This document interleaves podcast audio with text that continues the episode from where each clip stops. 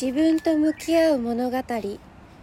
モノトーンだった世界をカラフルな世界へサブタイトル。本来の自分を迎えに行こう。前書き。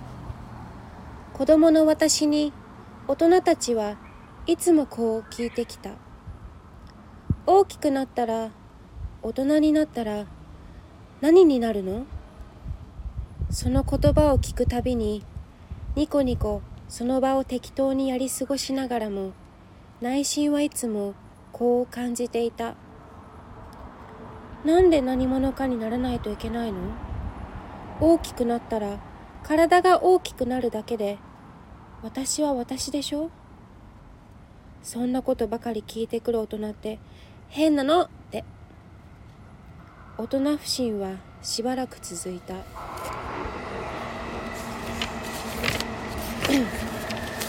欲望にまみれ本音を言わず仮面をつけそれっぽい言葉で続けられる会話。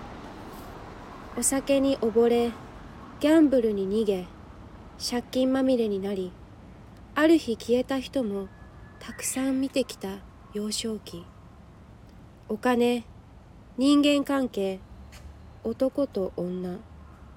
いつも何かしらが揉めている。平穏な世界はどこにあるんだろうか。愛はどこにあるんだろう。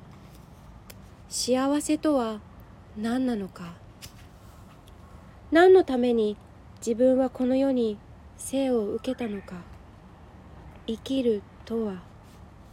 そんなことが幼い私の頭を埋め尽くしていた。貧しい家庭で育ち特に学歴もなくこれといったスキルもないことにコンプレックスを持ち大いに歪み道を外していった。行き場のない思いを持て余しどうしてよいのか分からずに10代の頃の私はとにかく遊びふけた。その言葉の通り派手に着飾り目いっぱい背伸びをし大人になったふりをして無断外泊家出夜遊びが続く日々。愛の正体を追い求め無理やりテンションを上げ心ここにあらずの状態で楽しい風の時間を過ごすと夜が明けた明るい時間からもう疲れ果てていた。味気のない色のないモノクロの世界が何年も続いた。自分のことを大切にできず信じることもできず人のこと世の中のことも何一つ信じていなかった。傷つくことが怖かった。現実を受け入れ向き合うのが重すぎて直視するには未熟すぎてぬくもりを感じたく生きてる実感が欲しかった。見えない焦りと不安。いつもつきまとってくる黒い自分の影。見ないけど確かに存在している社会との断絶を感じながらもどうにか前に進みたく暗闇の中から小さな希望の光を見つけカラフルな別の世界が見てみたくてもがいた。人生とは自分が主役でありながらさまざまな出会い別れ体験を通して悲しみ楽しい嬉しい悔しさ辛い消えてしまいたいほどの葛藤孤独歓喜感動愛を学びいろんな感情を味わい尽くす中で気づきを深めながら自分の中の奥に眠らせた抑圧していたものを解放してゆき自分の個性を生かして素直にまっすぐと生きながら望む世界を想像していく。そんな日常の大小関係ない物語が積み重った積み重なったものがそれぞれの人生という一つの映画に仕上がる。そのように感じている。今回ラジオ配信で対談をしたものをもとに「昔からの夢であった。ただただ純粋に書いてみたいという思う自分の素直な気持ちに従って書き始めた。もちろん届けたい人もいる。たくさんの人に読んでもらえたらエネルギーを感じてもらえたらそれはもう最高に楽し最高に嬉しいのだけどそれよりもまずは自分がやりたいからを優先してあげたくて10年前から書きたいと思っていた自分の思い。対談してくれた人生のストーリーを紡ぐ天才料理人斉藤正樹さん。文字起こしを喜んで協力してくれた畑マダム×クラヒ中島クララさん。どうもありがとう。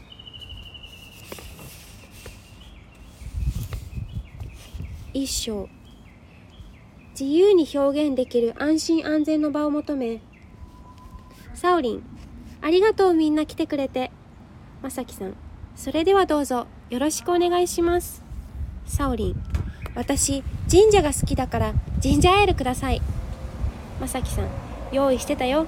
では早速カウンター越しに話す感じでまず簡単な自己紹介してもらっていい？サオリンいつも話を聞く立場だから自分の話をするの新鮮海とミツバチとサオリンです。スタイフでは自分を愛し自分を生かして愛と豊かさを循環させ地上の楽園を作ろうをテーマに個性大爆発させながら自己表現してファンと出会うオンラインサロンを主催しています。あとライフミッションとして普段は湯シャンをしたり洗剤を使わない生活を取り入れたり蜂蜜やホーリーバジルを扱うトゥルシーというブランドの立ち上げ準備もしています。まさきさんそんなサオリンの活動に興味があってそこまで行き着くまでのストーリーを聞かせてもらいたいと思っています。この話を聞いてくれた人がサオリンに興味を持ってくれたらいいなと思う。僕がまずとても気になっていたのは高校時代とか学生時代どんな子供だったんだろうって一番遊んでいた頃とかどんなことに夢中になってどんなことをして遊んでたのかな。サオリン学生中学高校の頃はうーん今と一緒なんだよね。よくグループができたりコミュニティが分かれたりするけどいつも私はどこにも属さなかった。派手なグループ内向的なグループいじめられている人たちどの人たちとも公平に付き合っていた感じまさきさん誰とも一緒って感じで人に対して分け隔てはなかったんですねサオリン、ないですね。男女とかも関係なかったですね。幼稚園の時は秘密基地作ってた。好きなおもちゃを持ってきて、年齢とか関係なく遊べる場所を作ってたかな。まさきさん、その辺りからもうすでに分け隔てない環境で空間を作ることが得意だったんだね。サオリン、うん、気がついたらやってた。まさきさん、呼吸をするようにできたんだね。第1章。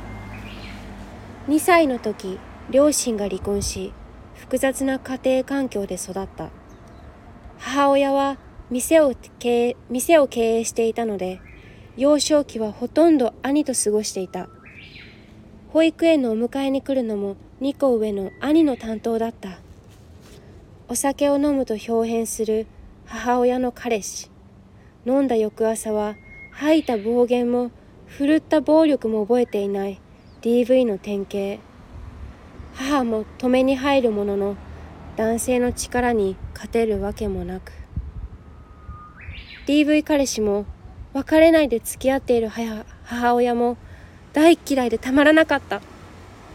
彼氏が家に住み着いていたのもあり家の中で呼吸するのがきつく学校が終わればいつも友達と一緒に門限ギリギリまで遊んでいた。この頃から安心安全な場所はどこなのか探し求めなかなかないから自分で作ったのが秘密基地だった。6畳ほどの物置となっていた掘ったて小屋でしっかりと屋根もあり簡易的な鍵もついていて小学生の私たちには申し分のない場所だった。兄弟が多くて兄弟が多く家で思うように遊べない子。一人っ子の子。お気に入りのおもちゃを広げると親に叱られる子。自分の自由と表現できる空間を幼いながらにみんな求めていたんじゃないかな。それぞれのお気に入りの遊び道具とおやつを持ち寄ってうるさく文句を言う大人はいない。まさにそこは地上の楽園だった。雨の降るある日私たちの地上の楽園は容赦なく撤去されていた。たくさんの思い出が詰まった私たちの秘密基地。小さな頃に夢中になった遊びやどんな人たちと仲が良かったのか心地よいコミュニケーションスタイルなどそこには本来の自分の自分本質の自分を思い出すヒントがたくさん隠されているよ。みんなはどんなことが好きだった？時間を忘れるほど夢中になってやっていた遊びは何？鬼ごっこは自分から「集まれ!」というタイプだった？はたまた誰かの「集まれ!」掛け声に乗っかるタイプだった？少人数？大人数で遊んだ？こんなことから自分の個性や強みを見つけていくことができるよ。小さな頃の自分には宝物がたくさん詰まっているよ。思い出してみて。